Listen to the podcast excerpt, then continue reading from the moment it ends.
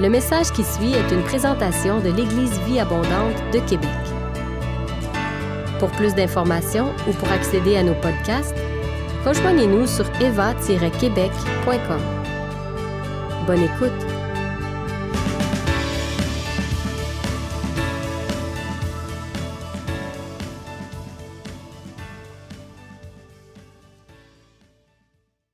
C'est pas évident de se démêler hein, euh, avec tout ce qu'on porte maintenant. Ouais, le privilège est le mien, mais c'est aussi un défi parce que euh, ça fait longtemps que je n'ai pas prêché en français. Puis j'ai fait le constat que, ben, écoute, ayant vécu au Burkina Faso, ayant œuvré en France pendant quelques années, maintenant 8 ou 9 ans au Québec, euh, euh, j'ai fait, le constat, il y a un moment, des amis des Français qui rient, ils ont dit que tu as pris des intonations québécoises maintenant dans ton accent. Et puis, euh, Amen. Alors, je je suis bilingue, euh, je parle anglais et le bur francois. Voilà, le bur francois. Avec, tout, avec toutes les expressions mêlées, euh, les accents mêlés. Alors, c'est un privilège d'être ici, mais il y a une certaine crainte parce que ça fait des mois que je parle très peu le français. Puis, tu vois, on est, on est tout isolé, on a déménagé mi-chemin, on est dans un nouveau appart, on côtoie très rarement des, gens qu'on connaît. Puis, avec Covid, euh, Kairos explose. On est en train de, faire des cours en anglais partout. Et puis, euh, et puis, donc, je parle beaucoup plus l'anglais. Donc, vous allez supporter, j'espère, mon français ce matin. et j'essaierai d'être sage. Euh, alors, quel privilège d'être ici? Euh, je vais sortir quelques bagages qui sont nécessaires pour ce message. Puis boire de l'eau. En portant le masque, on se rend compte que son haleine est terrible.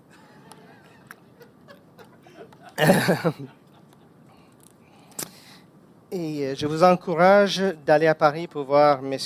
Peter DeWitt, pour voir ce ministère. J'avais envie de le faire l'an passé, je n'ai pas pu le faire parce que le temps était vraiment pris lorsque nous étions en France. On n'a pas pu le faire, mais euh, peut-être que j'aurai l'occasion de, de rejoindre cette équipe qui va y aller. Puis je vous encourage, parents, prenez vos enfants avec vous. Si vous voulez que vos enfants marchent avec Dieu à, à longue haleine, profitez de ce temps pour les former dans la mission. Ils vont être transformés, ils seront changés, ils seront défiés. Et puis, si vous les privez de ces expériences, ça, c'est votre faute à vous. Ça, c'est parce que vous n'avez pas une vision à long terme pour vos enfants. Donc, je vous encourage de le faire. C'est quand même un défi. C'est pas évident de voyager avec sa famille, mais je vous encourage de le faire. Voilà, donc euh, j'ai, euh, en, préparant ce, massa- ce message ce matin, euh, le Seigneur m'a donné un passage, une pensée, un thème en- dans le mois d'octobre. Et puis je suivis les dimanches suivants avec crainte parce que je voyais Pasteur Michel Robillard qui frôlait un peu le sujet.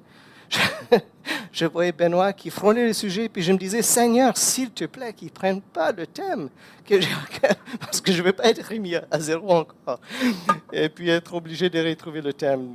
Dieu merci. Je crois que ce que nous allons voir, c'est que nos messages se, chevauchent au lieu de se remplacer ou de se redoubler. Donc, je vais tirer surtout euh, mes réflexions ou mon thème du chapitre 11 du, du Hébreu, du livre de Hébreu. Hébreu, chapitre 11, verset 6, puis verset 13, et puis le verset 39 à 40. Puis vous voyez que j'ai toujours le message sur papier, c'est parce que je n'ai pas encore le courage de le mettre sur tablette. De crainte que mon, mon tablette s'éteint pendant le message. C'est- c'est- il va falloir que je sois formé là-dedans. Alors, Hébreu chapitre 11, versets 6 et 13 et 39, 40. Or, sans la foi, il est impossible de lui être agréable, car il faut que celui qui s'approche de Dieu croit que Dieu existe. Croit que Dieu existe, que Dieu est le je suis, et qu'il est rémunérateur de ceux qui le recherchent. En effet, le mot rémunérateur, quand on le cherche en hébreu, ça veut dire celui qui paye. Il est le Dieu qui rembourse, qui paye, qui donne le salaire à celui qui recherche. Le verset 13, c'est dans la foi qu'ils sont tous morts, sans avoir obtenu des choses promises, les choses promises, mais ils les ont vues et saluées de loin, reconnaissant qu'ils étaient étrangers et voyageurs sur la terre.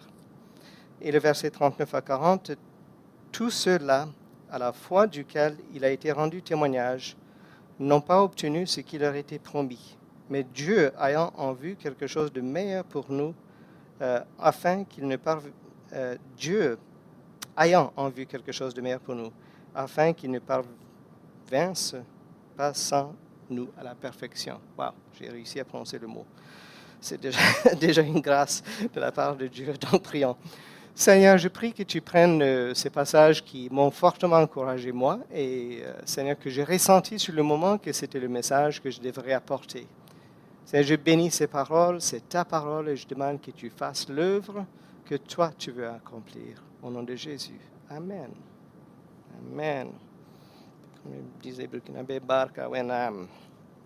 Alors, la première des choses que j'aimerais souligner, c'est que Dieu exalte sa parole au-delà de toute autre chose, ou disons au-dessus de toute autre chose. Le psaume 138, verset 2, je vais le lire dans le Darby, la traduction Darby, parce que ça se rapproche le plus sur la version actuelle en hébreu. Et il est dit, tu as exalté ta parole au-dessus de ton nom. Tu as exalté ta parole au-dessus de ton nom au-dessus de toute ta renommée, ça veut dire. Donc David reconnaît quelque chose en Dieu, il reconnaît une qualité qui est assez extraordinaire, qui est assez remarquable, parce que le roi de son jour était des gens qui, qui avaient toute une histoire de conquête, ils avaient toute une histoire de, de, de, de territoire qui était acquis, ils avaient des trésors qui étaient amassés, ils bâtissaient des infrastructures, euh, parfois ils étaient bienveillants et puis leur réputation était basée sur la bienveillance où euh, ils avaient aussi établi des, systèmes judiciaires qui étaient remarquables. dans la gouvernance en général, le, renommé de la personne était quelque chose que chaque roi avait, soit le bien ou le mal, mais il avait une réputation. Alors que je crois que ce que David veut dire ici, c'est que souvent ces rois, ces rois humains étaient aussi inconstants. Ils étaient des gens qui étaient imprévisibles parce que la plupart d'eux en ce moment étaient rédevables, ne se tenaient rédevables à personne. Puis ensuite, ils étaient limités, ils pouvaient faire des promesses sans pouvoir les accomplir, comme nous savons que c'est rare que ça arrive que nos politiciens le font, admettons, mais parfois ils font des promesses qu'ils n'arrivent pas à accomplir. Et ces rois étaient comme ça, et même les dieux païens, quand on les regarde, quand on évalue les dieux des, païens à l'époque, c'était des dieux qui avaient peut-être quelques pouvoirs surnaturels, mais ils avaient des natures humaines. Ils étaient imprévisibles, mesquins, euh, euh, égocentriques, incohérentes, dans tous les sens, et puis même parfois menteurs. Donc nous voyons ici que Dieu est souverain, Dieu est illimité. Je suis convaincu de plus en plus. J'ai vu le euh, pasteur Benoît tantôt qui était à genoux dans l'adoration. Et puis c'est quelque chose qui m'arrive de plus en plus euh, parce que j'ai vécu longtemps parmi les musulmans. Je dis, mais c'est drôle que les musulmans se mettent à genoux cinq fois par jour pour prier. Puis nous, parfois, chrétiens, on passe des années sans, euh, sans nous prosterner devant Dieu. Donc j'ai beaucoup de plaisir dans ces dernières années à me prosterner dans la prière le matin. Rien que pour dire à Dieu, je, me prosterne devant ta souveraineté, le fait que tu es tellement grand, le fait que tu as, tu as pu parler, puis euh, cette galaxie, ces galaxies sont venues en existence. C'est incroyable. Alors, mais David dit que Dieu ne se contente pas de sa toute-puissance, mais il mise tout sur la fiabilité de ses paroles. Il est prêt à mettre toute sa réputation en jeu à cause de ses paroles. Ça veut dire que Dieu élève ses paroles au-delà de son propre renommée. Donc, dans ma, méditation, cette semaine, euh, euh, j'étais en train de toucher quelques, euh, quelques-uns des, des, mineurs prophètes et j'ai remarqué constamment que Dieu disait Je vais, je vais, je vais, je ferai, je ferai, je ferai. Donc je dis, c'est vrai, à travers la Bible, nous voyons que Dieu prononce les choses, il dit Je ferai ceci ou cela. Maintenant, Dieu a toujours fait ce qu'il a dit. Mais on va, quand même, je vais quand même souligner quelques précisions, ce qu'il y a des promesses ou des décrets que Dieu donne ou prononce qui sont conditionnels. Donc, il faut qu'on apprenne à lire la Bible et puis voir que Dieu dit, si ceci se passe, si vous faites ceci ou cela, je ferai ceci ou cela. Et nous avons l'exemple de Ninive où euh, Dieu envoie Jonas, ce prophète, pour aller euh, dans, vers cette ville qui, avait plus de 120 000 habitants, une ville gigantesque à l'époque. D'ailleurs, c'est Mosul aujourd'hui, euh, une des deux, villes qui était ciblée par ISIS, par l'État islamique au début. Mais Jonas s'en va vers cette ville et puis il, annonce que dans 40 jours, à moins que la ville se répande, Dieu la détruira. Et puis les gens se sont repentis. Et puis Dieu a levé sa main, il a levé son jugement sur le moment de cette ville. Mais 150 plus tard, qu'est-ce qui se passe? Ninive retombe encore dans, le paganisme, quitte Dieu, abandonne la connaissance de Dieu.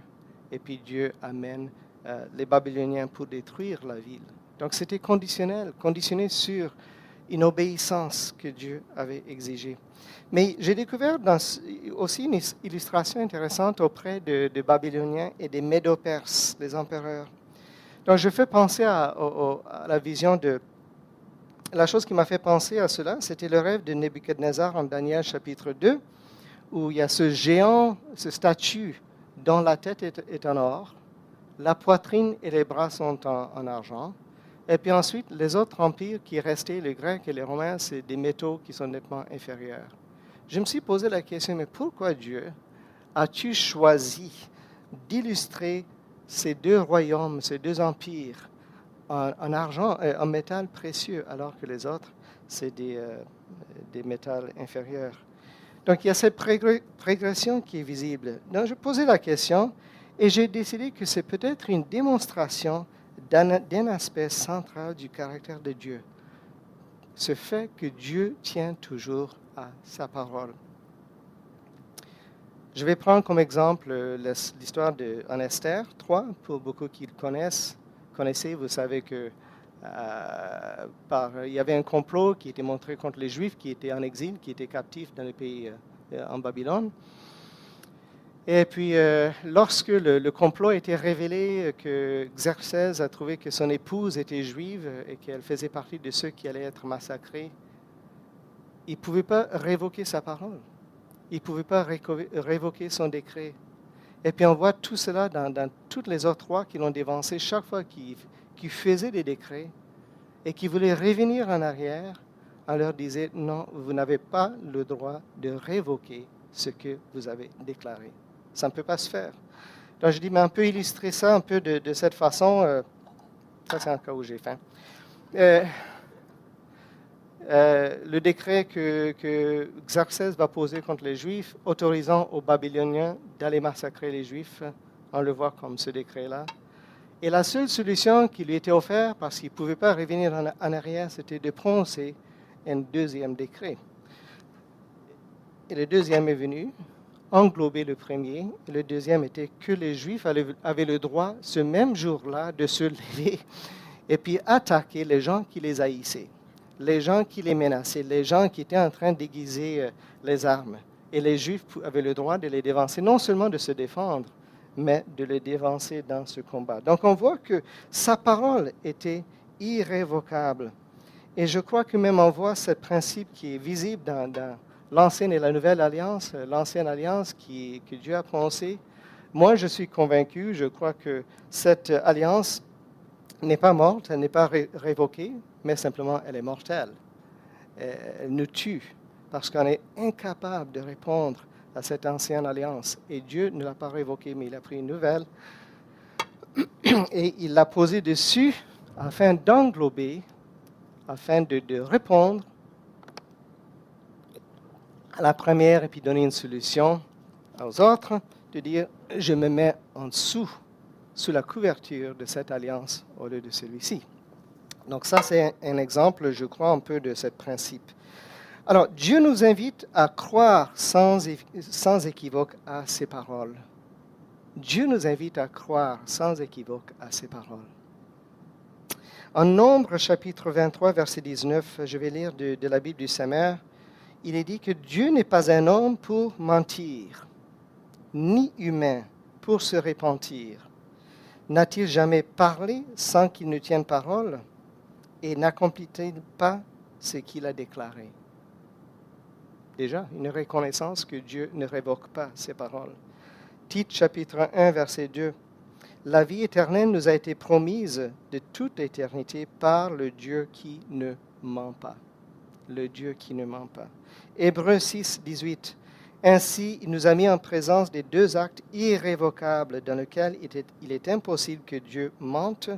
Ces actes constituent un puissant encouragement pour nous qui avons cherché refuge en saisissant fermement l'espérance qui nous est proposée. Donc je vais revenir encore pour regarder Hébreu chapitre 11, verset 13, où il est dit, c'est dans la foi qu'ils sont tous morts sans avoir les biens promis.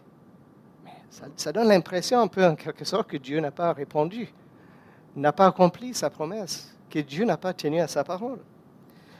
Et puis, ça dit, mais ils les ont vus, ils les ont salués de loin. Et ils ont reconnu qu'ils étaient étrangers et voyageurs sur la terre. Donc, ils ont accompli, ils ont accueilli plutôt les promesses de Dieu. Ça, c'est la partie que j'aimerais tirer de ce passage. Parce que le mot accueillir de loin ou salut de loin, dépendant de la traduction, quand on regarde le mot hébreu, ça veut dire embrasser la chose et puis donner un, baiser là-dessus. De donner un baiser, un baiser, à la chose. Ça, c'est la foi. Quand on dit qu'il y a une promesse que Dieu nous donne, il y, a, il y a, des choses que Dieu promet qui sont, qui sont tellement grandes, mais qui sont invisibles pour le moment, et je ne sais pas comment ça va se faire, mais par la foi, je vais tendre ma main dans l'avenir. Je vais tendre ma main par la foi et je vais saisir la chose et je vais changer de mon, langage de Dieu fera au Dieu a fait. Dieu l'a fait. Donc je vois en quelque sorte que ces gens étaient en train de dire non seulement je crois que Dieu le fera, mais je le, je le reçois comme si c'est déjà un fait accompli.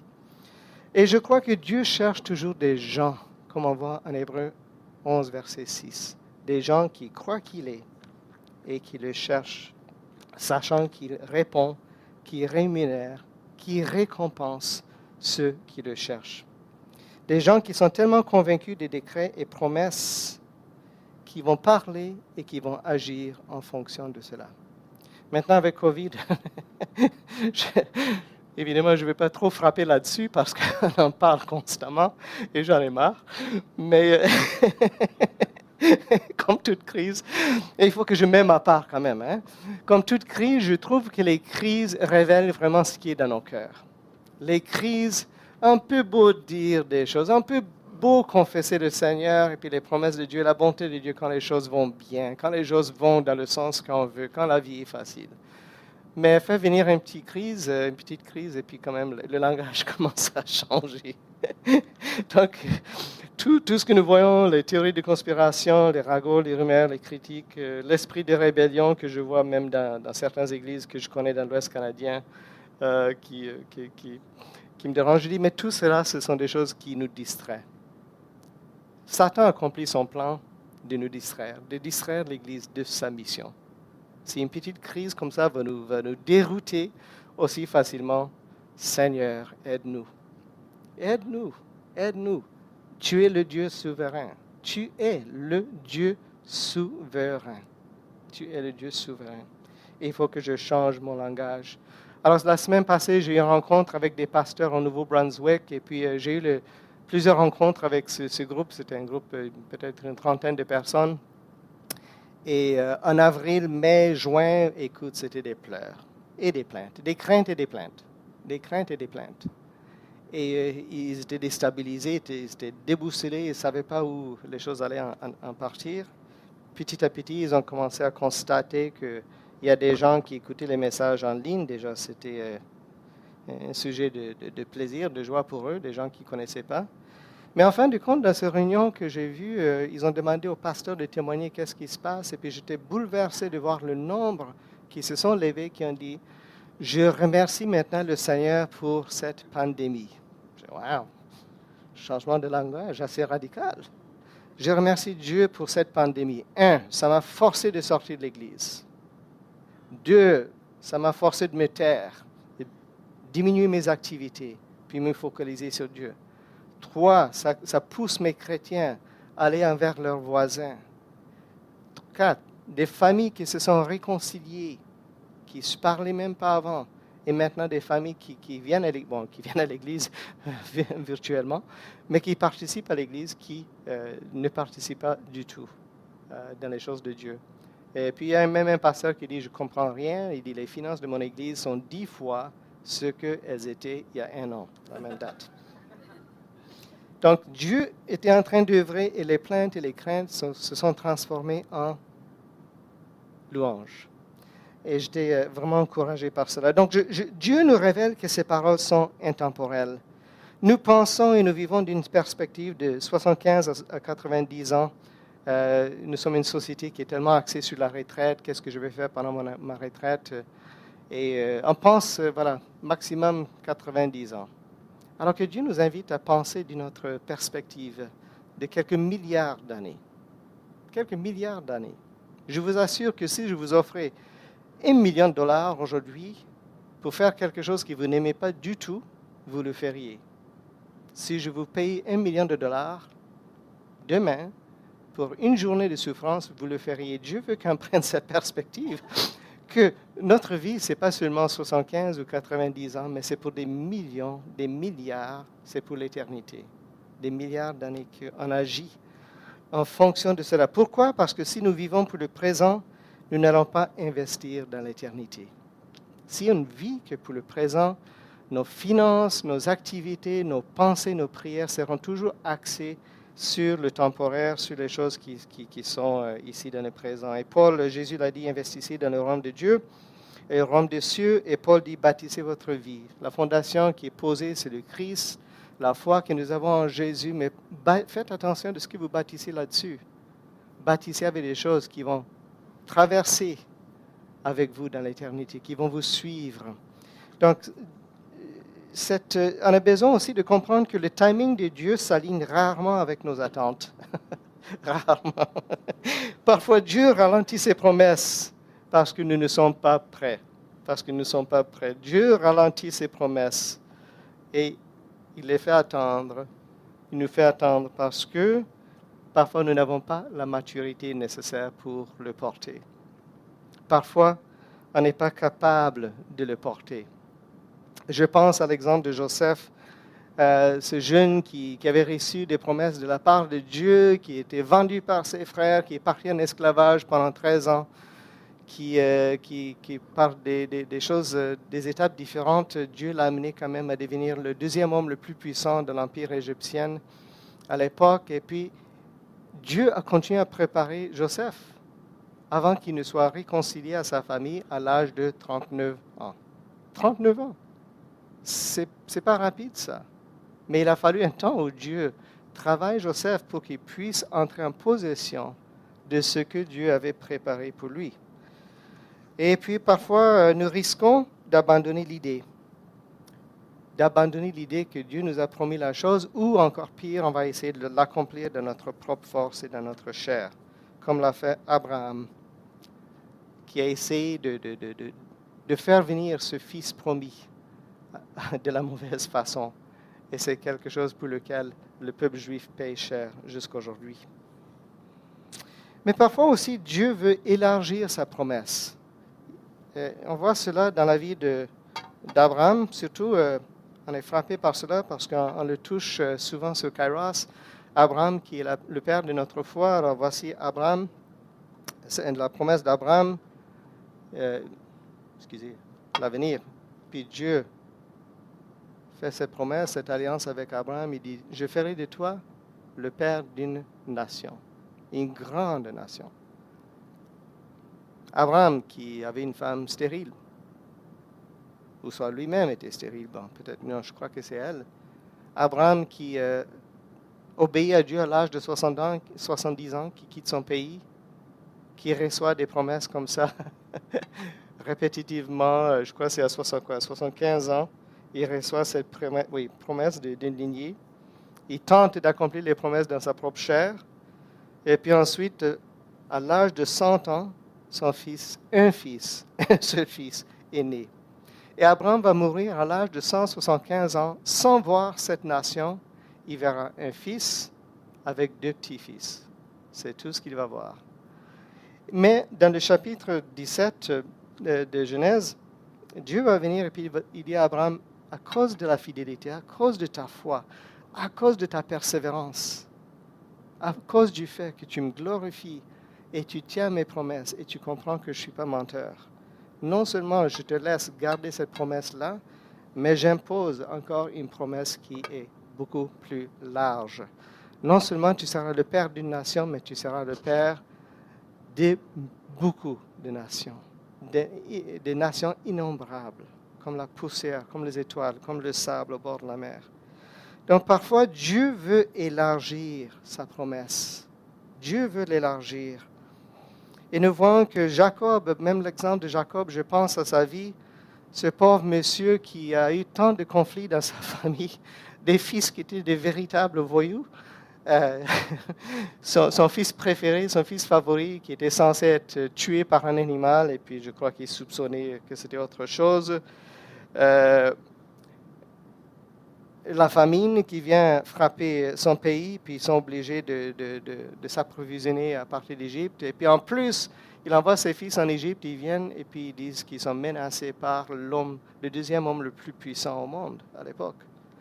Pour Jacob, il devrait dire, mais c'est fini, c'est fini les promesses de Dieu. Cette alliance qu'il a donnée à mon père Abraham, grand-père Abraham, et c'est les alliances, les promesses qu'il m'a fait aussi c'est sûrement terminé. Et donc euh, Jacob va finir en Égypte, il va découvrir que son fils est le premier ministre de l'Égypte. Et puis du coup, ce clan des bergers nomades est maintenant lié au deuxième homme le plus puissant du monde à l'époque. C'est quand même un changement assez euh, radical. Hmm? Des nomades bergers, pas trop aimés souvent par les gens à cause du comportement de ses fils mais des bergers qui ne s'attendaient pas plus que ça. Et puis Dieu élargit les choses beaucoup plus grandement. Et puis on voit en Hébreu 11, chapitre 21, euh, euh, verset 21. je vois cette image de Jacob, ça dit qu'il s'était, avant de mourir, il s'était penché la tête sur sa houlette et il adorait Dieu. Je crois qu'il était euh, bouleversé de voir ce que Dieu avait fait des choses auxquelles il ne s'attendait pas du tout. Que Dieu était en train de travailler en arrière de la scène pour prendre une promesse qui était déjà merveilleuse et puis le développer d'une façon inconcevable. Et je vois Jacob en ce moment qui, adore le Seigneur avant sa mort, qui dit, je, je n'aurais jamais pu rêver à cela, jamais de ma vie. Et pour cela, il dit, je comprends que les paroles de Dieu sont, irrévocables. Les promesses de Dieu sont irrévocables. Donc quand je meurs, emporte mon cadavre et puis tu me plantes dans mon pays. Parce que vous allez, vous allez y revenir. Alors, pourquoi est-ce que Dieu... Euh, et, le, défi, c'est que Jacob aurait été satisfait de, ce qu'il avait dans son en. Il a fallu que Dieu le, choc le déboussole un peu pour qu'il puisse élargir la chose. Parfois, Dieu nous empêche d'entrer en possession alors. Il nous empêche d'entrer en possession des choses auxquelles nous attendons. Et j'appelle ça la rémunération différée. La rémunération différée. Et j'ai pris cet exemple de, que j'ai tiré sur Internet cette semaine. Je n'avais jamais euh, entendu parler de cette personne.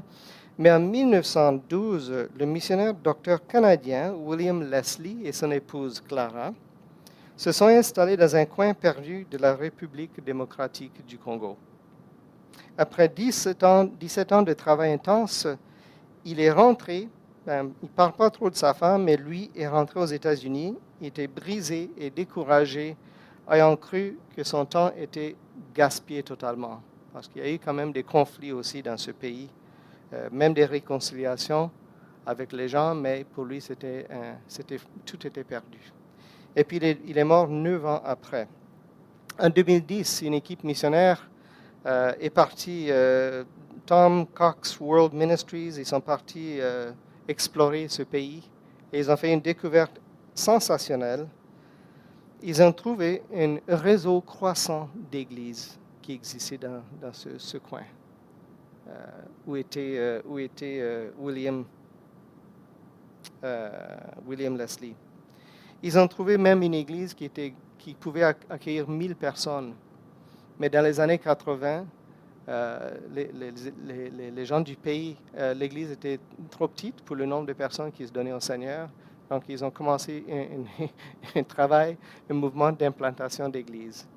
Et ce groupe était absolument bouleversé de découvrir que ce que William Leslie avait cru perdu, gaspillé, euh, un temps inutile, s'était multiplié explosivement, était devenu quelque chose de nettement plus grand de, de ce que lui espérait recevoir. C'était devenu nettement plus grand. Mais William Leslie n'a pas vu les conséquences. Il n'a pas vu le fruit de sa vie. Et les choses se sont manifestées 72 ans après sa mort. Donc, Dieu ralentit les promesses pour nous laisser mûrir afin de pouvoir les porter.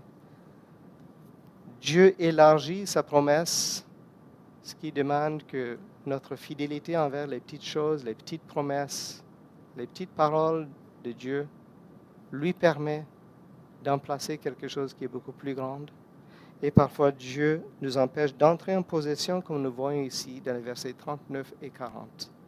Ils sont morts sans voir l'accomplissement de ses promesses. Parce que Dieu avait quelque chose pour eux qui voulait qu'ils célèbrent avec nous. Et nous sommes le fruit de la foi de ces personnes.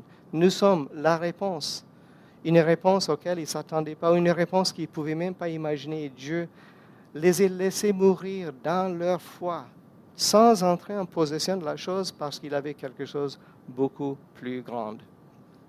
J'ai constaté dans ma vie qu'il y a des choses qui sont arrivées 20, 30, 40 ans plus tard que, que j'aurais voulu. Et j'étais même surpris quand j'étais au début de mes quarantaines euh, de recevoir un courriel d'un pasteur d'un pasteur qui me remerciait, je ne sais pas comment il a trouvé mon nom. Euh, et, euh, il me disait que je lui amenais au Seigneur quand euh, on avait 5 ou 6 ans. Je m'en souvenais même pas qui se souvient des choses qu'ils ont fait à 5 ou 6 ans. Son nom, il y avait, il y avait son nom que je retenais un tout petit peu à cause de la chose, mais il est devenu pasteur. Il servait Dieu 40 ans après ce temps où nous avons prié ensemble. Chose plus drôle encore, c'est que je me suis donné au Seigneur à l'âge de 10 ans.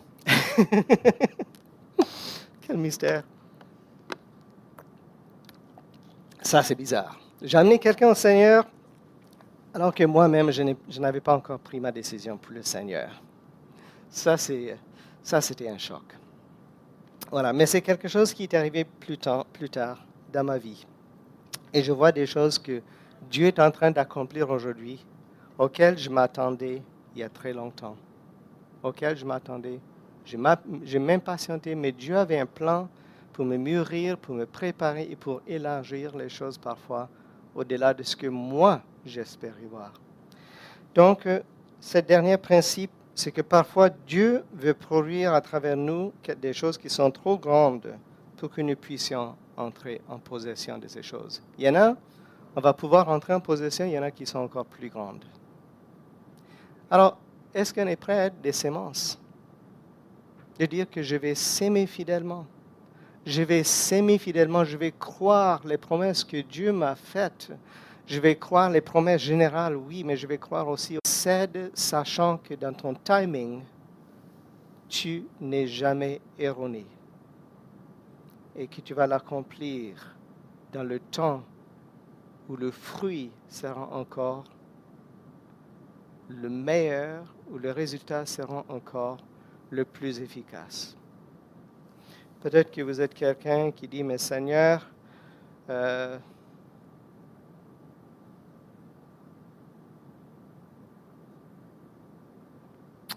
Je ne comprends pas ce que tu es en train de faire comme Abraham, où il a reçu cette promesse qui était déjà merveilleuse, et puis euh, il se posait la question, mais est-ce que quelque part j'ai été infidèle?